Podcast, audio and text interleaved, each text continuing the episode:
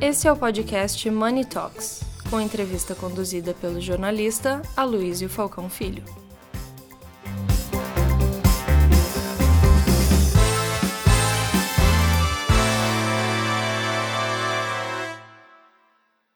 Bom, começando nosso terceiro painel com Renata Moraes Vick, CEO do grupo CRM. Renata, CRM quer dizer Celso Ricardo Moraes, não é isso? Não. Seu pai. Não. Mas você nunca foi vista como a filha do dono. Nunca. Né? Isso, e, e, vamos dar, só situar quem, quem é seu pai, porque eu acho que muita gente não liga muito o nome da pessoa, mas o, o, o Celso foi o, o não foi o fundador, acho que o pai dele que fundou o laboratório. Não, não família, família. Ah, o laboratório é o meu avô. Era aqui. É, laboratório Virtus, que todo mundo acho que vai lembrar das marcas, a Docil e a Troveran, que foram marcas famosíssimas. E, e daí, nos anos 90, seu pai resolve investir na Copenhagen. É, e aí tem uma história interessante que eu acho que deveria contar aqui para todo mundo, que é justamente é, como era importante tirar a fábrica da Copenhagen aqui na Joaquim Floriano, onde está hoje o complexo Kinoplex, e como isso foi importante para vencer, digamos, a concorrência. Sem dúvida. Bom, primeiro, bom dia, é um prazer estar aqui com vocês. Obrigada, Luiz, obrigado, Cris, pelo convite. Deixa um pouquinho mais próximo aqui e poder contar né, um pouquinho da nossa história. É, me conectei rapidamente aqui de manhã com alguns de vocês, alguns me perguntando o que era CRM. Acho que todos conhecem mais pelo Grupo Copenhagen, uma marca é, brasileira com muito orgulho, que completa esse ano 95 anos. E o Grupo CRM surge no momento que eu faço a maior inflexão estratégica da minha carreira, que é deixar de ser a marca Copenhagen para ser um grupo franqueador que faz a gestão hoje de três grandes marcas, Chocolates Brasil Cacau e também a Cop Coffee, que é a minha marca caçulinha aí, é, fundada em 19. É, eu venho de uma família de empreendedores, como a Luísio bem colocou. É, meu pai, Celso Moraes, sempre foi conhecido no mercado como um voraz comprador de marcas. O Luísio citou algumas delas, mas acredito que até no dia a dia de vocês aqui, vocês tenham com certeza utilizado muito dos medicamentos do laboratório, como a Pracura, a Troveran, maracujina, escabim, fluviral, enfim. É, e em 98, né, em 96, desculpa, ele ganhou um apelido do mercado por sempre ser muito voraz, ter uma veia empreendedora e comercial muito forte. Então ele comprava muitas marcas, fazia a revitalização dessas marcas é, e trouxe, enfim, resultados muito acima do que o mercado até então conseguia com marcas já bem estabelecidas. E aí foi oferecido nessa esteira dele ter sido conhecido como um voraz comprador de marcas a marca Copenhagen. É, e o que mais chamou a atenção dele na época, olha que curioso conhecer a mente do empreendedor, né? Talvez eu traga aqui um, um espectro um pouco diferente dos, dos demais painéis, que é aprofundar nesse nosso Brasil aqui é, esse viés tão importante que é o viés do empreendedorismo. É, o que mais chamou a atenção dele, sem dúvida, a força da marca, saber que era uma marca que tinha uma conexão emocional muito grande com milhares de consumidores brasileiros. Eu digo que eu tenho o privilégio e a responsabilidade de estar 27 anos à frente é, da marca Copenhagen, porque todos os dias, quando eu me apresento, alguém tem uma história de Copenhagen para contar. Isso é delicioso, né? Quantos pedidos de casamento, participação de formatura, momentos de conexão com, com, a família, enfim, que Copenhagen já marcou, já celebrou esse momento. E foi o que mais chamou a atenção do meu pai, uma marca brasileira de muita qualidade, né, com uma reputação muito alta, um NPS incrível, é, e ao mesmo tempo é, o, ter o canal né, de distribuição na mão. Então, ele era um, um, empreendedor muito voraz no sentido das estratégias comerciais, estratégias de marketing, ele fazia grandes revamps nas marcas que ele comprava, mas ele sofria né, com essa perninha da jornada que era não poder ter o ponto de venda na mão. Ele dependia né, de redes varejistas para distribuir o produto dele. Quando ele viu que Copenhague era uma marca forte que ainda tinha um trabalho de expansão muito grande a ser feito e que ele teria o ponto de venda na mão, ele falou: Uau, né, essa combinação é incrível, porque eu vou poder, de fato, a gente brinca lá dentro, um jargão nosso que é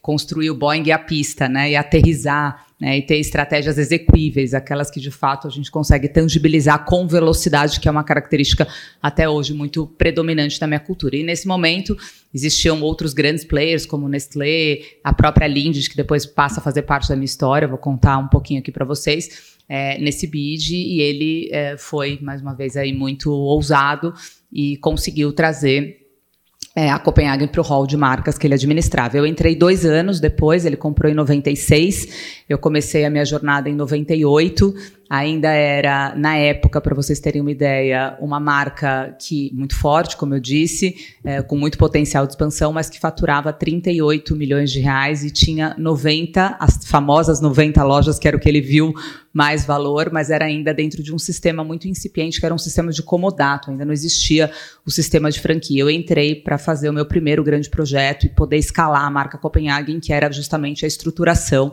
do plano de franquias. Hoje a gente tem um faturamento de 1,7 bi com 1.200 lojas né, por todo o Brasil. Então, foi realmente é, um grande privilégio, uma grande responsabilidade, mas um grande privilégio poder, nesses quase 30 anos de varejo de franquias, escalar a Copenhagen, fundar a marca Brasil Cacau e exponenciar o Grupo CRM da forma como nós fizemos. Conta para todo mundo a história da fábrica, que eu acho que é interessante. Ah, da fábrica, incrível. É, uma das questões né, que os grandes players que participaram da época é, da, desse bid, eles tinham muito temor, porque até hoje, fica aqui meu convite, fizeram um convite aqui para uma visita, é, quem quiser conhecer a nossa fábrica, ela é realmente state of the art, uma fábrica incrível, localizada aqui em Extrema, sul de Minas, e, e, ela tem muita especificidade, porque ela reúne hoje né, é, alta tecnologia para algumas linhas de produto, é uma área de 300 mil metros quadrados, com mais de 50 mil metros de área construída, mas ao mesmo tempo a gente mantém a especificidade e a artesania dos nossos produtos. Né? Então, um bombom Cherry Brand, ele leva quase 14 dias para ser feito, um bombom. Né? Aquele bombom delicioso que vocês é, provavelmente apreciam Manha Benta, uma língua de gato. Né? Nós somos uma casa também de submarcas muito fortes, tão forte quanto Copenhagen, né? as submarcas que nós criamos e que tem 70 anos essas marcas, né? como língua de gato, Manha Benta é, ela tinha uma especificidade. Então todo mundo morria de medo de tirar a fábrica, né? Porque como é que a gente ia encontrar uma mão de obra especializada, né, para fazer essas receitas que ainda são receitas que seguem os preceitos do fundador, do seu Davi Copenhagen, há mais de 90 anos. E o meu pai foi muito corajoso, né, na época, e falou: não, eu tiro a fábrica e tiro em seis meses. E aí ele levou, né? Foi uma vantagem competitiva nesse processo. É porque realmente hoje, imagina, não faz sentido né, ter uma fábrica aqui no coração do Itaim, né, com toda a complexidade. A gente está lá na Fernão Dias, uma área super bem localizada para nossa distribuição, para as mais de 1.100 lojas hoje espalhadas em todo o Brasil. Então, topamos esse desafio de tirar a fábrica aqui do Itaim. Fomos primeiro para Tamboré, a nossa primeira mudança foi para Tamboré, ficamos lá aproximadamente uns 10 anos, é, e aí migramos agora para a nossa nova planta em extremo. Bom, é, todo mundo tem uma história é, pessoal falar de Copenhague, a minha história é o seguinte: eu estudei aqui na Tabapuã, ou seja, toda toda todo meio da aula, assim lá pelas onze e meia vinha o cheiro da fábrica da Copenhague para dentro Cheirinho de classe. cookie, delicioso ali. Então, né? vocês imaginam só que beleza que era para todo mundo que estava estudando e sentir aquele cheiro maravilhoso. Assim, era... Já era marketing olfativo na época, olha só. É, tá Precursores só? até nisso. Bom, é, vamos lá então. É, falando da, dessa, dessa questão é, de reformular tudo, porque a Copenhagen de hoje não tem nada a ver com aquela Copenhagen uhum. é, de antes, e isso saiu da sua cabeça. Uhum. Isso aí não, não dá para a gente dizer, ah, mas não, não, não, não uhum. tem como ser modesto nessa hora, né? Uhum. Então, vamos lá. Como é que você transformou primeiro o modelo de negócios e depois a questão dos produtos, porque é, você foi é, remodelando, foi mudando a linha de produtos, foi trazendo coisas novas, mas privilegiando também a tradição. Como é que foi toda essa trajetória? É, eu adoro contar essa história. Quantos marqueteiros a gente tem aqui na sala? É mais o espectro financeiro aqui, ou, enfim, empreendedores marqueteiros. Eu digo que, como toda história né, de uma marca é, com forte elo emocional, o meu grande pivô rígido, todo mundo tem o seu pivô rígido aqui, né? Como é que a gente faz para crescer? E muitas vezes diante de um, de um pivô rígido. Eu digo que eu tinha muitas dúvidas, como todos nós aqui, mas uma certeza inabalável. E eu me apeguei a essa certeza para fazer o direcionamento do planejamento estratégico da nossa companhia. Então, quando eu entrei, comecei a me aprofundar um pouco mais no entendimento do que era a marca Copenhague, o que ela representava para a família brasileira, é, eu entendi que eu tinha o grande desafio de mudar tudo ao redor da Copenhague para não mudar a Copenhague. Olha que né, dicotomia e que complexidade numa, numa história onde a gente tinha uma ambição muito grande de crescer. É, e eu sabia que naquele momento seria o caminho mais difícil e que eu teria que flertar com muitas inflexões estratégicas. Então, eu criei um mantra dentro da companhia que é traga novidades, mas não mexa na minha benta. Né? Então, como é que a gente consegue ter um DNA né, muito forte em inovação? Só para vocês terem uma ideia, hoje 15% do nosso é, faturamento anual vem de renovação de portfólio. Então, a gente tem realmente é, uma responsabilidade muito grande em é, trazer, principalmente, uma jornada mais disruptiva na jornada de consumo. Eu sou uma pessoa aficionada por entender a jornada do consumidor e o que a gente fez ao longo né, desses anos todos que propiciou esse crescimento muito exponencial de 30 milhões para 1,7 bi, de 90 lojas para mais de 1.100 lojas, foi realmente é, o entendimento de que a gente pode pode e deve, como precursores que somos, é uma grande responsabilidade quando você abre um mercado, né? Quando você pensa em consumo de chocolate no Brasil, as pessoas só consumiam nos supermercados, né? Não existia loja especializada. Então, pensa que há 95 anos atrás, quando o seu Davi abriu a sua primeira loja lá na Miguel Couto, ele começou a educar, né, e criar um novo hábito que é existe um mercado premium onde você pode e deve ter acesso a uma oferta. Então, o consumidor hoje ele é muito mais informado sobre a variedade de todos os chocolates, tipos, presentes, e a gente ganhou né, um espaço muito grande, não só é, no chocolate de consumo, mas principalmente como uma marca de presente. A Copenhagen hoje ela é vista como uma marca de presente. Como uma marca de presente, ela se comporta de uma maneira completamente diferente inclusive atuando além do mercado de chocolates. Né? Hoje a gente faz collabs com o mundo da moda, a gente desfila no Fashion Week, a gente, é, enfim, cria linha de acessórios e a gente consegue ir muito além, né? E as nossas submarcas têm essa essa, essa plasticidade, essa elasticidade de serem marcas de desejo, onde o consumidor quer vestir uma camiseta, quer comprar um sapato, quer ter uma choker, né, quer ir num Fashion Week e viver uma experiência que vai além do próprio chocolate. Então, eu acho que grande, o grande segredo né, é de ter esse DNA realmente muito pujante, muito inovador e que fala muito sobre a nossa cultura. Depois eu posso dar um pouquinho aqui de alguns aspectos que eu acredito que, que, que foram muito é, é, é, propulsores, que são força motriz dessa nossa agenda de crescimento, foi essa dicotomia de flertar o tempo todo né, com grandes inflexões estratégicas para mudar tudo ao redor da Copenhague sem mudar a Copenhague.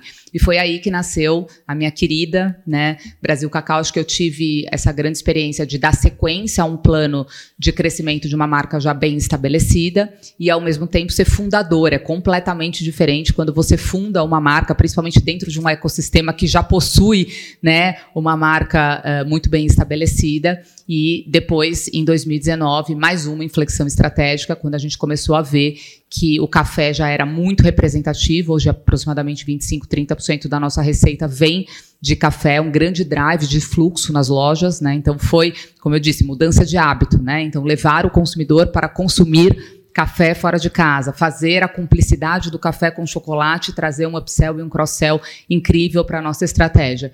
É, e aí eu comecei a ver que ficou muito grande o café dentro da Copenhague. E aí eu falei, oxa, tem uma oportunidade aqui da gente continuar sendo uma chocolateria que oferece um delicioso café, mas a gente pode também abraçar um mercado onde a gente é a cafeteria, que é cúmplice do chocolate em alguns momentos. Então a proporção entre ser chocolateria na Copenhague e ser cafeteria no Cop Coffee muda por completo, né? E hoje a gente vê uma grande avenida de crescimento muito bem estabelecida, com um posicionamento muito claro das marcas, qual, qual o território que cada marca ocupa, o que direciona para um plano de expansão cada vez mais agressivo. Bom, você falou não mexa na minha inhabenta, mas você mexeu. Não, a formulação da tradicional é a mesma do seu Davi. Não sei, mas tem, tem, mas tem temos no, lançamentos tem de novos, novos sabores, sabores, deliciosos. Então conta aí, como é que foi, como é que foi mexer nessa vaca sagrada, hum. que é mexer uma, uma receita clássica não é centenário, mas é quase. 170 anos. Né? Então, vamos lá. Como é que foi? Como é que você teve a ideia de pensar, não vou colocar um uhum. sabor aqui outro ali. Muito, muito legal essa, essa colocação, até vinda de quem eu sei que é chocólatra aqui, né, Cris, que adora unha benta. É, eu acho que essa, essa, é, essa é a equação é, mais tangível que a gente pode trazer aqui para vocês em termos de exemplo, né? É, e até com números, vou aproveitar aqui que a gente está no auge da nossa campanha de benta, meu time está aqui também para compartilhar. A gente cresceu 60% o volume de vendas de benta nos últimos 45 dias, vendendo mais em a benta tradicional, inclusive, além dos lançamentos. Né? E o consumidor aceita isso é, e vê isso como uma agenda muito positiva, porque ele quer a novidade, né? mas ele quer ter a opção é, de consumir a benta tradicional. Então, ele está aberto a conhecer um novo sabor, isso impulsiona a categoria, te dá mais conteúdo. Acho que o que a Copenhagen vem acertando muito, principalmente nesse momento que a gente estava falando de sermos positivos, criativos, empreendedores é, a gente está com um crescimento year to date de 21%, nesse momento bastante né, complexo. É um ano que a gente inaugura 220 lojas no Grupo CRM, então uma agenda muito forte de crescimento, é, com crescimento same-store sales duplo dígito, bastante sustentado também pelas inovações e geração de tráfego. E acho que em Abenta traz muito essa, essa história, né, de que a gente consegue nas adjacências trazer novos sabores, trabalhar mais o comportamento. A campanha de Abenta Novos Sabores, a temporada, ela propiciou a gente, por exemplo, a fazer semana passada um evento evento no Cubo JK, onde a gente trouxe três collabs com Jouet, com Maria Roveri, com, enfim, vários, Marina Bitu, desfilando uma coleção de roupas de Inha Benta. Olha que incrível, né? A gente estava desfilando, Marina Bitu fez looks inspirados no maracujá, nas frutas vermelhas, né, no cappuccino, a gente desfilou looks incríveis e a gente está trabalhando isso no conteúdo das nossas redes sociais, porque o que a gente aprendeu, e que eu deixo aqui de, de inspiração para vocês, é que Quanto mais, claro, são poucas as marcas que conseguem trabalhar né, num, num universo que vai além do, do seu produto é, é, é, do seu produto core.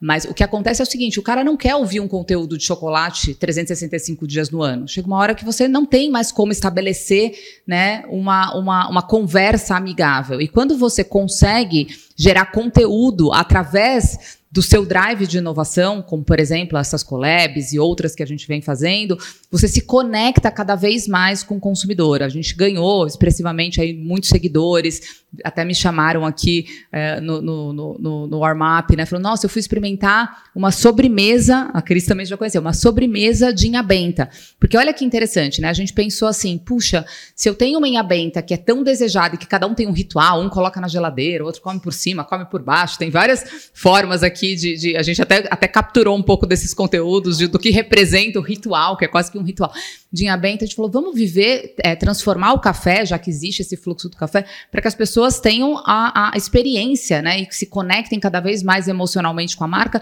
de poder viver essa experiência da sobremesa. Então, hoje a gente serve a Inhabenta S'mores, que é uma Inhabenta quentinha, com calda de chocolate, com sorvete, com farofa de castanhas na loja. Então você imagina que o cliente que não conhece o que é Manhã Benta, que é um novo entrante, ele olha para o lado, ele está lá só tomando um café, ele não é um cliente de chocolate, ele está tomando café, ele olha para o lado e vê alguém ali já fazendo quase que um merchandising para gente, né, do que é a Inha Benta. Então ele vê o marshmallow, ele vê a reação de quem está consumindo. Então tudo isso me ajuda também a criar mais conteúdo, né, para as nossas campanhas de branding. O nosso vídeo hoje de Inha Benta S'mores viralizou no TikTok, viralizou né, em todas as redes sociais. Começou lá atrás, acho que talvez alguns de vocês tenham visto com Brownie, né, é, que também foi a primeira grande sobremesa que a gente lançou. Chegamos a quase 5 milhões de views é, no, no, no, nosso, no nosso vídeo de Brownie. E isso nos inspirou, por exemplo, agora no, na temporada da Inhabenta, a fazer também uma sobremesa de Inhabenta. Então, é esse equilíbrio, né? Tem a Inhabenta tradicional, mas a gente consegue, no entorno dela, criar adjacências que fortalecem a própria marca. No auge da, da pandemia, a gente fez um, uma live Foi. com o exame, lembra? Foi. E daí eu contei para. Eu perguntei para ela se a, a origem da Inhabenta era a mesma que eu tinha escutado, e você confirmou. Então, conta para todo mundo. Gente, a origem da Inhabenta é, é incrível. Olha só, a gente produzia é, aquelas placas de waffle, que esse é um grande diferencial da Inhabenta, que é você come, come, come, e chega no final tem aquele waffle crocante, delicioso na base. É, e aí, na época lá do seu né, Davi Copenhagen e tal, ele fez uma produção e deu errado. E sobrou muita hóstia, que eles chamavam, né? E eles tentaram de tudo, até vender para a igreja. Né? Como é que a gente ia vender essa. E aí, da sobra né, desse produto, que foi um erro de produção na época, eles uh, falaram: bom, vamos tentar fazer um teste aqui, o que, que estabiliza dentro dessa base né, do, do waffle. E aí combinaram a, o waffle com marshmallow, com a cobertura de chocolate, e saiu essa iguaria né, incrível, maravilhosa, icônica, que é em Abenta há 72 anos atrás. Então, foi de um erro de um processo fabril que hoje, graças a Deus, a gente tem essa inhabenta deliciosa aqui. Agora, é, é verdade que o, o protótipo chamava assim a moça, depois Sim, que virou, a moça. Depois, que virou depois pão de açúcar ah. e depois inhabenta. Uhum. Olha que ela lembra, né, o, o formato do, do, pão de açúcar. Então, Inhabenta, Lajotinha, Chumbinho são produtos é, que têm há muitos anos, são icônicos e ficaram dentro do portfólio, mas a Cinelândia e o charutinho de marzipan não. Esse, esse não mais. Existe uma questão de, de escala né, produtiva. Ah, Essa também eu falo que eu ouço.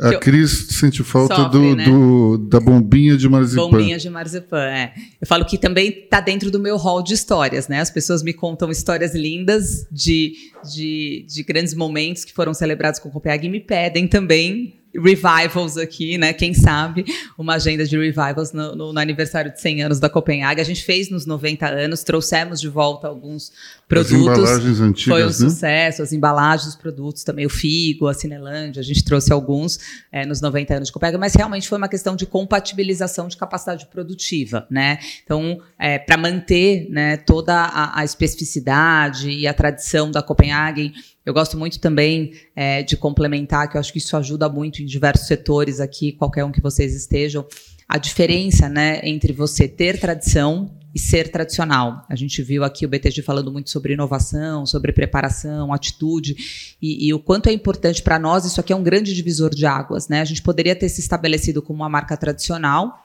é, provavelmente a gente não teria né, conseguido encontrar um caminho de crescimento tão forte e sustentável como nós encontramos, mas nós nos estabelecemos como uma marca que tem, tem tradição, então a gente respeita muito o nosso legado e isso nos puxa para uma responsabilidade muito maior de inovação, porque quando você tem tradição, você abriu o mercado em algumas frentes que o consumidor espera que você continue fazendo esses movimentos precursores. Então, é, tá, tá dentro dos nossos valores. A gente fala que a gente tem sabor de inovação, é um deles, né, dos nossos valores, e realmente é, a gente se provoca muito, como, por exemplo, é, a plataforma de saudabilidade. Né? Parece é, um pouco antagônico, né? porque a gente trabalha com o momento da indulgência, com o momento do presente, com o momento do eu mereço, né? todas as nossas marcas, não só Copenhague, mas Brasil Cacau também, marcas muito indulgentes, mas a gente viu né, uma necessidade de estar tá também é, cada vez mais de olho né, num mercado que pode ser mais inclusivo, né, seja para celíacos, diabéticos, intolerantes à lactose, ou para quem busca um lifestyle mais saudável, independente de ter ou não algum tipo de restrição alimentar. Então, hoje, em 2019, eu lancei a marca So Good, depois, na sequência, a gente trouxe é, também a linha saudável para Brasil Cacau, que hoje se chama Bem Me Faz e já representa 12% do faturamento da nossa companhia, né? Então, olha que incrível plantar algumas sementinhas estratégicas, né? Sem, sem que com isso houvesse canibalização, porque o que a gente está fazendo, na verdade, é um grande, é, é um grande movimento de ampliação de mercado, seja para os nossos atuais consumidores aumentarem o seu LTV, né? Consumirem Soul que ninguém consome, infelizmente, é, chocolate sete dias por semana, mas a boa notícia é que pode consumir sete dias por semana. Eu, particularmente, que tenho um lifestyle super saudável, é, consumo é, chocolate sete dias na semana, prescrito pela minha nutricionista, porque uma dose de 30 gramas de chocolate 70% Soul Good é uma gordura boa, né? Faz parte da minha, é, é da minha composição alimentar incluir, por exemplo, assim como eu consumo abacate, assim como eu consumo castanha, assim como o cacau 70% é um produto que você pode incluir todos os dias. E aí no final de semana a gente, claro, se permite até o nosso momento de máxima indulgência, né, e, e cair de boca lá na nossa querida Inhabenta ou nas nossas trufas da Brasil Cacau produtos incríveis. Então, a ideia de So Good era criar um movimento e ter uma nova plataforma, assim como, por exemplo, movimentos novos né, que o Grupo CRM fez, que é o Grab and Go. Né? Então, hoje, por exemplo, a nossa linha de tabletes, de mil delícias, as pequenas porções né, que você encontra na Copenhague, não tira a áurea de presente, né, que é muito importante, muito estabelecida, é um território muito blindado por Copenhague e que a gente acredita que é uma grande avenida de crescimento, porque nós somos muito fortes em Páscoa e Natal e a gente vem utilizando desse nosso expertise para ganhar cada vez mais share e relevância também, Dia das Mães, Dia dos Namorados, outras datas sazonais, mas a gente passa também a ter uma recorrência, principalmente pelo café, numa agenda super estratégica de cross-sell, né? 60% dos tickets, olha que incrível, 60% dos tickets emitidos dentro das lojas Copenhagen tem café. É um movimento que não existia, né, há alguns anos atrás. Então, hoje, nós somos a maior rede de cafeterias premium do Brasil e nós temos a oportunidade porque o cliente fica de 7 a 10 minutos para consumir um café. Então, é o momento dele viver a experiência da marca, dele conhecer os movimentos de inovação que a gente faz e o nosso trabalho, claro, de um treinamento cada vez mais efetivo para que a gente consiga elevar o ticket médio do nosso consumidor. Como é que foi que surgiu essa ideia do café? Essa ideia do café, acho que foi a minha primeira grande. É, é, meu primeiro gol. a gente nunca esquece, né? O primeiro gol. Então, a gente tinha uma loja na Pamplona, não sei quem se lembra, e eu sempre fui muito de campo, né? Eu brinco, eles. Meus, minha equipe aqui fala, fala, Renata é CEO sola de sapato. Só esse ano eu já visitei 180 lojas. Estamos em agosto, né? Pretendo fechar o ano aí com pelo menos mais umas 50 lojas visitadas no segundo semestre. A gente tem rituais da nossa cultura muito forte, né? Que são os encontros regionais, os roadshows, as caravanas, onde a gente, não só eu, né? Mas todo o meu time tem muito contato, muita presença e proximidade com o campo, porque quem trabalha no varejo, no escritório, a gente não encontra solução. A gente encontra solução é, estando lá na ponta. Esse final de semana eu fui para metrô Santa Cruz, Vila Clemente, Vila Mariana, no meio da chuva, e justamente porque a gente precisa sentir o calor e o pulso do varejo. E o café veio de uma dessas nós, dessa minha vivência em campo. Eu trabalhava dentro da loja da Pamplona, né? Eu fui tudo dentro do grupo CRM. Eu comecei com 16 anos a trabalhar por iniciativa própria. Isso faz toda a diferença. Né? Eu tenho um filho hoje de 16, nós aqui temos, são colegas filhos de 16, 17 anos e vi muito a gente falar hoje aqui sobre atitude. Eu acho que a gente tem uma responsabilidade enorme de criar né, uma nova geração com atitude para vencer, né? Atitude.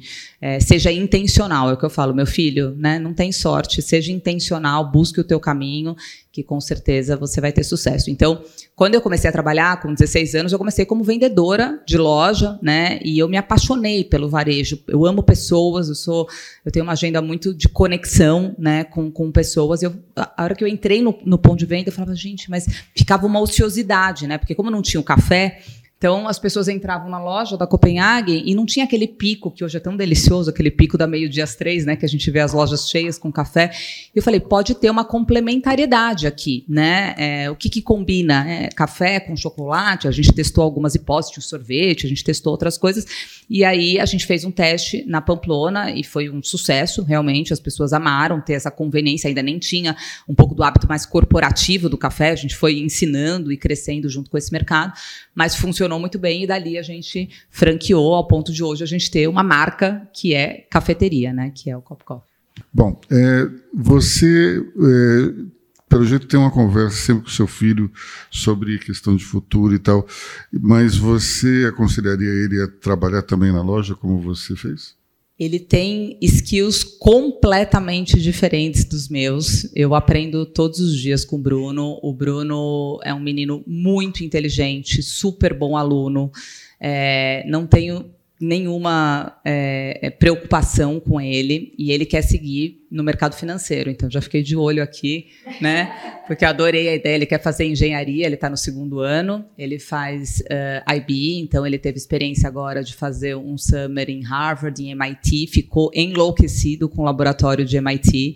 É, achou assim incrível e eu acho muito legal aqui a gente ver essa geração nova sendo formada completamente diferente do que a gente, né? Ele montou uma startup em 20 dias. Eu falei, meu Deus, né? Que incrível, né? Já fez todas as simulações de, de, de como ele deveria buscar patrocínio, qual seria o payback dessa, dessa startup, enfim, um pouco até da metodologia que, que o BTG trouxe aqui de prototipar, né? Assim, 20 dias é tudo muito ágil. Então, assim, eles desenvolvem o plano estratégico, prototipam, conseguem buscar é, é, recurso, patrocínio, executar, apresentar para a banca de Harvard em 20 dias, né? Assim, que incrível incrível.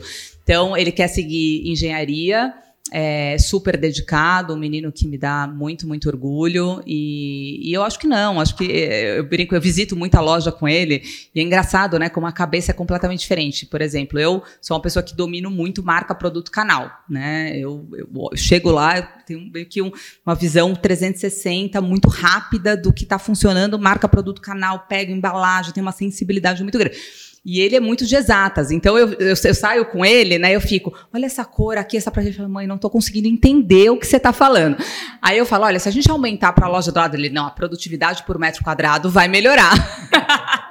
então, tudo que é mais né, tangível para ele, ele tem uma facilidade incrível em Ele adora química. Eu falo, meu Deus, como você gosta de química, né? Ele adora química, física, biologia, ele é super de exatas. Então, não vejo o Bruno em chão de loja. Talvez um futuro CFO, não, enfim, mas não vejo ele seguindo uma carreira mais comercial como a minha. Bom, para a gente encerrar, então, já que a gente está falando dos filhos, é, e o futuro, como é que você está enxergando o futuro não só para Copenhague como Brasil Cacau também. Como é que você vê? Perfeito. Como eu disse, a gente está no nosso melhor momento de plano de expansão. Hoje a gente, com 1.100 lojas e um, uma expansão recente, é, muito bem estabelecida, foram 350 lojas nos últimos dois anos, mais 220 lojas esse ano. É, a gente tem um mapeamento hoje, olhando para o full potential de grupo CRM, de aproximadamente mais 600 a 800 lojas de Copenhague, mais 1.200 lojas de Brasil Cacau. Então, muita atitude para vencer, muita energia, muita veia executora para colocar esse Boeing na pista.